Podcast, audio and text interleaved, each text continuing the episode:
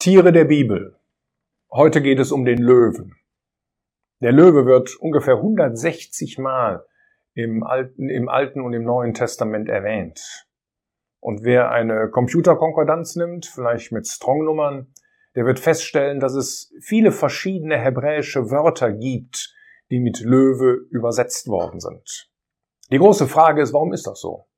Warum haben wir so viele unterschiedliche Wörter im hebräischen Text? Und ich glaube, dass es kein anderes Tier gibt, das so viele verschiedene Bezeichnungen hat. Und auf der anderen Seite, und das ist ganz interessant, ist der Löwe manchmal ein Bild, ein Hinweis auf den Herrn Jesus. Zum Beispiel in Sprüche 5, Vers 5. Da heißt es, bei einem Blick in die Zukunft, und einer von den Ältesten spricht zu mir, weine nicht. Siehe, es hat überwunden, der Löwe, der aus dem Stamm Juda ist, die Wurzel Davids, das Buch zu öffnen und seine sieben Siegel. Und hier ist es völlig klar, dass mit dem Löwen aus dem Stamm Juda der Herr Jesus gemeint ist.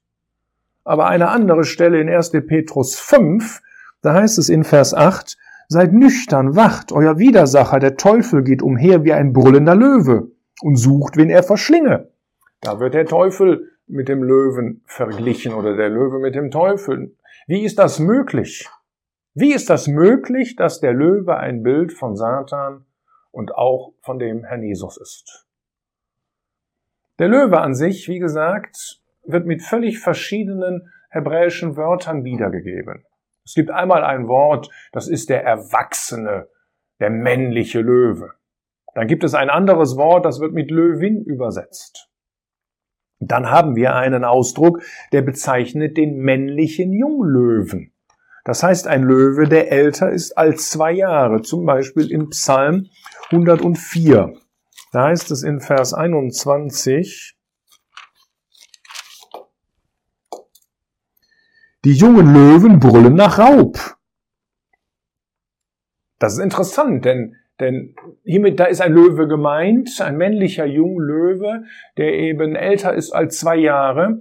Und das zeigt uns, wie präzise die Bibel das Wort Gottes ist. Denn Löwen unter zwei Jahren, die können nicht, nicht brüllen, die, die, die, die knurren nur. Und außerdem, erst ab zwei Jahren hat der Löwe die Jagdkunst völlig erlernt. Äh, dann haben wir ein anderes Wort, das bezieht sich auf Löwenjungen, wenn sie eben kleiner als zwei Jahre sind. Und dann gibt es wieder ein weiteres Wort und das bezieht sich auf Löwenbabys, die noch gestillt werden müssen, die noch umsorgt werden von der Mutter. Zum Beispiel in Hesekiel 19, Vers 2, wo verschiedene Wörter für Löwe benutzt werden. Welch eine Löwin war deine Mutter? Zwischen Löwen lagerte sie, unter jungen Löwen zog sie ihre Jungen groß, eben die Löwenbabys, die noch gestillt werden müssen. Und dann gibt es noch ein weiteres Wort und das bezeichnet die, eine Eigenschaft des Löwen, nämlich dass er der Brüller ist. Also das Markante an ihm, äh, dass er brüllen kann und, und, und sein Gebrüll, das ist noch in acht bis zehn Kilometer Entfernung zu hören. Das heißt, dass hier verschiedene hebräische Wörter benutzt werden, hat zwei Gründe. Der erste Grund liegt darin, dass die Bibel eben unterscheidet, je nach Alter des Löwen, weil er dann doch verschiedene Kennzeichen aufweist. Das heißt, dass die Bibel in diesem Punkt sehr präzise ist. Die Bibel ist kein naturwissenschaftliches oder biologisches Fachbuch. Aber wenn sie etwas über die Natur sagt, dann sagt sie die Wahrheit, weil sie das Wort Gottes ist. Weil Gott die Quelle dieses Buches ist. Und das findet man sehr schön bei den verschiedenen unterschiedlichen hebräischen Wörtern, die hier benutzt werden. Auf der anderen Seite haben wir unterschiedliche Wörter, eben auch aufgrund von unterschiedlichen äh, prophetischen, aber auch geistlichen Aussagen, die wir in Verbindung mit dem Löwen finden. Das ist also nicht aus stilistischen Gründen, damit sich so ein Text vielleicht flüssiger liest, sondern Gott hat das absichtlich gemacht, weil er damit eben zwei oder vielleicht sogar noch mehr verschiedene Absichten verfolgt. Der Löwe ist ein erstaunliches Tier. Er ist die zweitgrößte Katze, die es gibt. Die größte ist der Tiger. Er kann eine Schulterhöhe von 1,20 Meter erreichen. Er kann bis zu 2,50 Meter lang sein, 230 Kilogramm schwer werden. Und trotzdem ist er in der Lage, 10 Meter weit und bis zu 2 Meter hoch zu springen. Sein Lebensraum wird auch in der Bibel beschrieben. Das ist die Savanne, das sind die Trockenwälder, das sind Halbwüstengegenden, wo Dickicht ist, eben auch in den Steppen und auch in Waldgebieten. Denn der Löwe braucht im Endeffekt ähm, Büsche, um sich dahinter zu verbergen, damit er eben auch die Tiere erjagen kann und auch damit er sich ungesehen anschleichen kann. Außerdem braucht er sie auch als Schattenplatz, denn ungefähr zwei Drittel seines Lebens verdöst der Löwe. Er lebt in Rudeln, das sind in der Regel verwandte Weibchen äh, und, und ihre Jungen, ihre Jungtiere und natürlich noch zwei bis drei erwachsene Männchen. Sie bilden ein Rudel. Jagen tut das Weibchen in der Regel in der Gruppe. An einer Stelle im Buch der Sprüche in Kapitel 30, da wird der Löwe als der Held unter den Tieren bezeichnet. Der Löwe, der Held unter den Tieren und der von nichts zurückweicht. Das heißt, in der Bibel, im Alten Testament, ist der Löwe ein Bild der Kraft und ein Bild der Stärke. Er jagt bei Dunkelheit in den kühlen Morgenstunden, einfach um nicht zu viel Energie zu verbrauchen. Seine Beutetiere sind in der Regel Grasfresser wie Antilopen, Gazellen, Gnus, Büffel, Zebras. Wenn er Wiederkäuer erjagt hat, frisst er in der Regel zuerst die Eingeweide wegen ihres hohen Vitamingehalts. Nach drei Monaten geht der Löwe zum ersten Mal auf Jagd. Und erst im Alter von, von, von, von zwei Jahren ähm, hat der Löwe die Jagdkunst erlernt. Ähm, Löwinnen, wie gesagt, jagen in der Regel im Rudel. Er kann bis zu 60 Stundenkilometer schnell sein, hat aber keine Ausdauer, dafür eine immense Beschleunigung. Er muss sich deswegen der Beute bis auf einige Meter nähern. Und wenn er ungefähr 30 Meter von der Beute entfernt ist, dann kann er mit sechs Meter großen Sprüngen, kann er die Beute anspringen. Und dadurch, durch den Aufprall wird natürlich das Beutetier aus dem Gleichgewicht gebracht und dann setzt er eben seine gefährlichste Waffe, seine Zähne ein, um das Tier zu erlegen. Die Randfolge des Fressens ist klar, zuerst das Männchen, dann die dominanten Weibchen und dann anschließend die Jungtiere. Pro Fraß kann ein ausgewachsener Löwe ungefähr 20 Kilogramm Fleisch zu sich nehmen. Noch einmal, sein Brüllen kann in einer Entfernung von ungefähr acht bis zehn Kilometer gehört werden. Und auch dazu muss ich wieder einen Vers lesen aus dem Propheten Jeremia. Da heißt es nämlich in Kapitel 51, Vers 38, Sie brüllen allesamt wie junge Löwen knurren wie die Jungen der Löwinnen. Und hier haben wir wieder verschiedene Wörter für das Wort Löwe. Es sind zum einen die jungen Löwen, die älter als zwei Jahre sind, die brüllen. Und es sind die Löwen, die jünger sind als zwei Jahre, ein anderes Wort, die eben nur knurren können. Aus anatomischen Gründen, äh, unter zwei Jahre kann der Löwe noch nicht brüllen. Das zeigt uns wieder, wie, wie, wie sehr präzise die Bibel ist. Und das zeigt mir, dass die Quelle dieses Buches, äh, das muss wirklich Gott sein. Denn Gott ist derjenige, der die ganze Schöpfung kennt. Ja, das Schlüsselbein des Löwen ist übrigens verkümmert. Das heißt, die Schulterblätter sind nicht fest mit der Wirbelsäule verbunden. Deswegen können sie sich, wenn der Löwe jagt, wenn er sehr schnell rennt, können sie sich um 15 Zentimeter nach vorne und nach hinten verschieben. Das sorgt für eine große Flexibilität und das ist der Grund, warum er so riesige Laufschritte von bis zu sechs Metern praktizieren kann. Seine Tasthaare, die dienen zur Orientierung und sind gleichzeitig ein Fingerabdruck, woran die unterschiedlichen Löwen sehr präzise erkannt werden können. Auch die Zunge ist genial. Das erste Drittel der Zunge besitzt eine sehr raue Oberfläche. Dazu gibt es kleine Haken, die Richtung Rachen zeigen. Und damit ist der Löwe in der Lage, äh, die Fleischreste äh, von den Beuteknochen abzuschaben, um wirklich äh, jede Art der Nahrung zu sich zu nehmen. Wenn es dagegen das Wassertrinken geht, dann ist der Löwe in der Lage, die Zunge vorne ein klein wenig zusammenzurollen, die Zungenspitze, und dann löffelt er das Wasser in sein Maul. Auch die Krallen sind ein Meisterwerk der Schöpfung, wie bei einigen anderen Großkatzen auch. Er kann sie einziehen und in lederartige Hauttaschen ähm, einfahren oder schützen oder verstecken. Ähm, das vorderste Zehenglied ist mit einem elastischen Band verbunden. Dadurch wird zum einen die Zehe in der Krallenscheide gehalten, aber auf der anderen Seite können sie blitzschnell ausfahren, äh, wenn das nötig ist. Der Löwe übrigens kann nicht über sein dichtes Fell schwitzen. Er hechelt deswegen und er schwitzt über die Pfoten. Deswegen sieht man auch öfter, dass die Löwen ihre äh, ähm, Pfotenballen, also ihre Ballen unter den Pfoten ablecken. Und dadurch können sie äh, die Körpertemperatur regulieren. So, Sprüche 30, Vers 30 zeigte uns, dass der Löwe ein Bild der Stärke und der Kraft ist.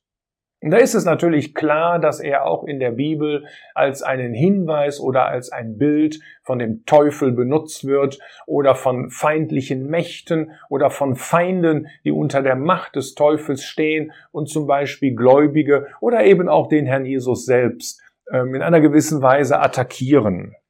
Ich will mal zwei, drei Stellen anführen. Einmal aus dem Psalmen, aus Psalm 7, Vers 3. Ein Psalm von David, wo David ein Loblied singt in all den Schwierigkeiten, in denen er sich befindet. Und da sagt er in Vers 2, Herr mein Gott, zu dir nehme ich Zuflucht, rette mich von allen meinen Verfolgern, befreie mich, dass er meine Seele nicht zerreiße wie ein Löwe, sie zermalmend und kein Erretter ist da.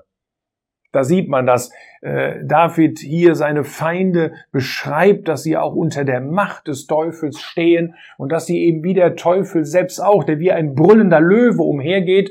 Wir haben das in 1. Petrus 5 vorhin gesehen. Ähm, so ähnlich auch die, die Feinde, die unter seiner Macht stehen und dass sie versuchen, eben die Gläubigen äh, zu Fall zu bringen, dass sie versuchen, ähm, den Gläubigen zu schaden.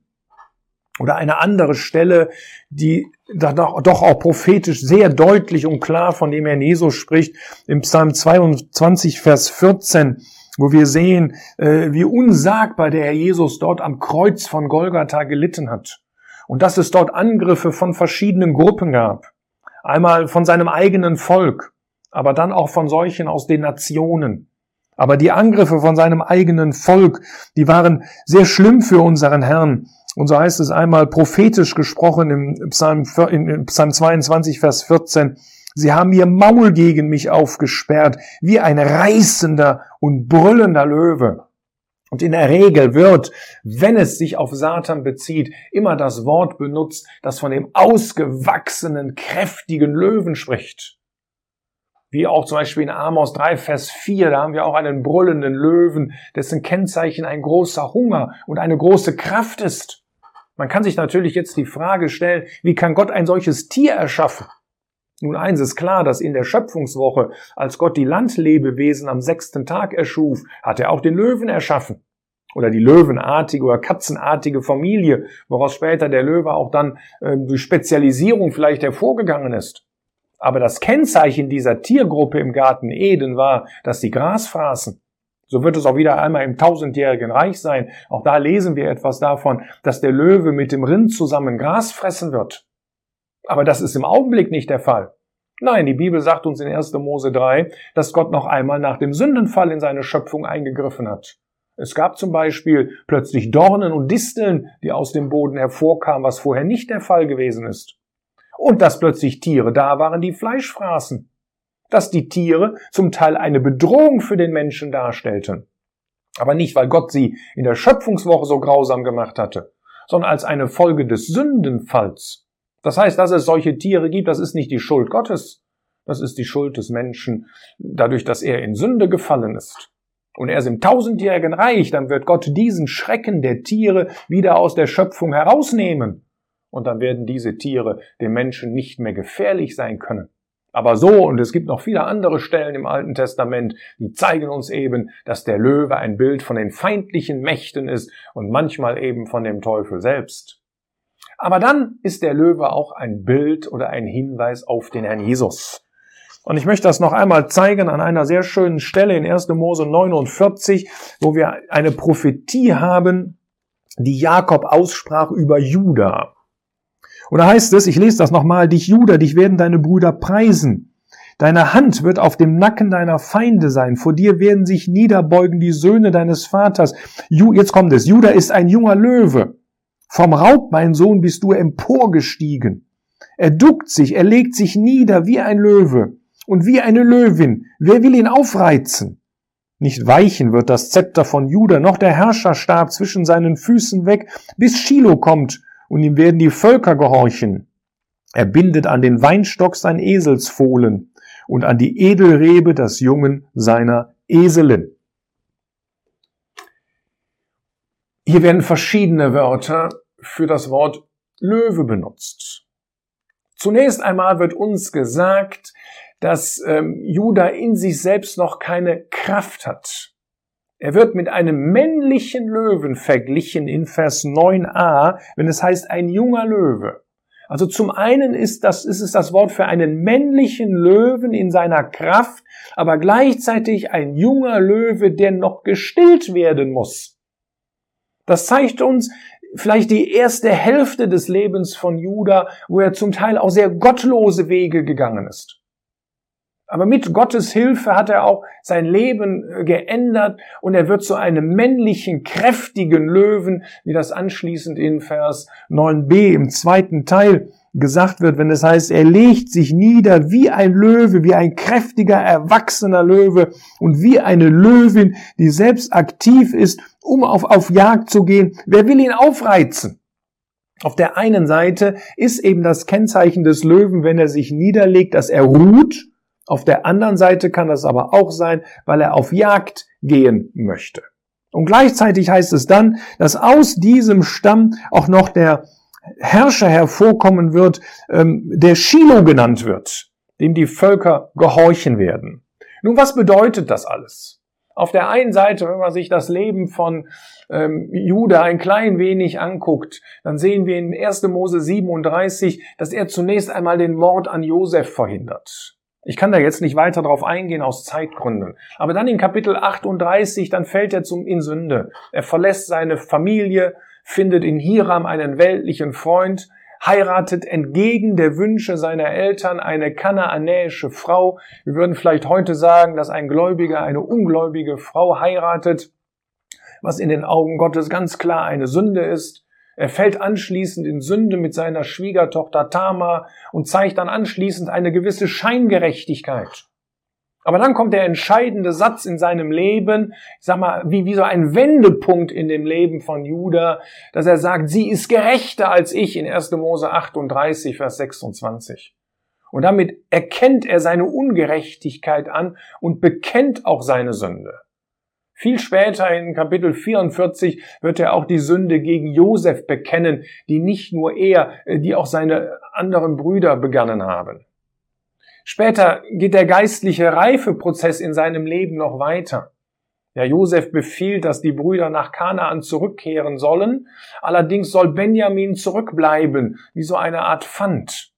Und Judah offenbart in einer ergreifenden Rede sein Herz und übernimmt Verantwortung und tritt als Bürger für seinen jüngsten Bruder Josef ein. Es lohnt sich für seinen jüngsten Bruder Benjamin ein. Äh, es lohnt sich einfach mal, sich diese Kapitel im ersten Buch Mose äh, unter Gebet zu lesen und man wird beeindruckt sein von den Handlungen Gottes und wie Gott die unterschiedlichsten Herzen erreicht und zu ihnen spricht. Das heißt, wir sehen wirklich im Leben von Judah, dass er mit Gottes Hilfe äh, seine Feinde und ich sag mal auch seine, seine eigenen Fehler überwunden hat, indem er sie bekannt hat und dass er dann zu einem männlichen, kräftigen Löwen wird, wie das Ganze dort in 1. Mose 49 beschrieben wird. Später kommen aus Juda noch mächtige Glaubensmänner hervor, wie zum Beispiel äh, Bezaleel oder auch, auch Kaleb, der im Alter von 85 Jahren noch so kräftig und so frisch war wie in seinen jugendlichen Jahren. Und dann alles überragend natürlich ähm, kommt der wahre Sohn Davids, der Herr Jesus selbst aus diesem königlichen Stamm Juda hervor der aber dort hier nicht nur als Löwe äh, bezeichnet wird oder wo wir nicht nur einen Hinweis finden auf seinen äh, Löwencharakter. Das heißt, dass der Jesus in Kraft seinen Weg gegangen ist über diese Erde. Er hat sein Angesicht festgestellt und er ist nach Jerusalem gegangen. Auch wenn Feinde versuchten, das zu verhindern, auch wenn vielleicht der Teufel versuchte, das zu verhindern, der Jesus, der, der hat dieses Werk am Kreuz göttlich vollkommen vollbracht. Und er hat darauf verzichtet, seine eigene göttliche Kraft für sich einzusetzen, weil er den Willen Gottes vollkommen erfüllen wollte. Deswegen hat der Herr einmal gesagt, meine Speise ist, dass ich den Willen dessen tue, der mich gesandt hat. Also auf der einen Seite ist der Jesus wie das Lamm über diese Erde gegangen. Der Geschollte nicht widerschallt, wie es Petrus in seinem ersten Brief schreibt. Der leidend nicht drohte, sondern sich dem übergab, der Recht richtet. Aber auf der anderen Seite ist der Jesus auch in Kraft, wie ein Löwe, seinen Weg gegangen und hat sich von nichts und niemandem abbringen lassen, den Willen seines Gottes und Vaters zu tun. Er ist aber gleichzeitig auch der Shiloh, der Friedebringende. Das heißt, der Jesus ist hier auf diese Erde gekommen und wollte die Menschen mit Gott versöhnen. Bei seinem ersten Kommen auf diese Erde ist der Herr Jesus in Gnade gekommen um den Menschen das Heil Gottes anzubieten. Wenn der Jesus bei seinem zweiten Kommen nach der Entrückung, nach der Drangsalzeit noch einmal auf diese Erde kommen wird, dann wird er nicht in Gnade kommen. Dann wird besonders sein Löwencharakter sichtbar werden, nämlich dass er das Gericht ausüben wird. Bei seinem ersten Kommen war es besonders äh, der Charakter eines Lammes, wie der Herr Jesus über diese Erde gegangen ist. Und das zeigt uns vielleicht, warum der Löwe auf der einen Seite ein Bild von dem Teufel sein kann. Und dann spricht es von seiner brutalen, unbändigen Macht, der nur ein einziges Ziel hat, den Menschen von Gott wegzuziehen oder auch den Gläubigen zu Fall zu bringen. Aber dann kann der Löwe auch ein Hinweis auf den Herrn Jesus sein. Und dann spricht es von seiner göttlichen Kraft, von seiner göttlichen Energie, wie der Herr Jesus seinen Weg über diese Erde gegangen ist. Aber ist gleichzeitig auch ein warnender Hinweis auf das zweite Kommen des Herrn Jesus, wenn er dann kommen wird zum Gericht für all die Menschen, die ihn abgelehnt haben. Und darum hoffen wir, dass jeder, der sich diesen Film anguckt, dieses Video anguckt, dass er eine echte, lebendige Entscheidung für Gott getroffen hat. Dass er den Herrn Jesus kennengelernt hat als den Friedenbringende. Dass er Frieden mit Gott hat und auch Frieden in seinem Herzen, wenn er seinen Weg über diese Erde geht.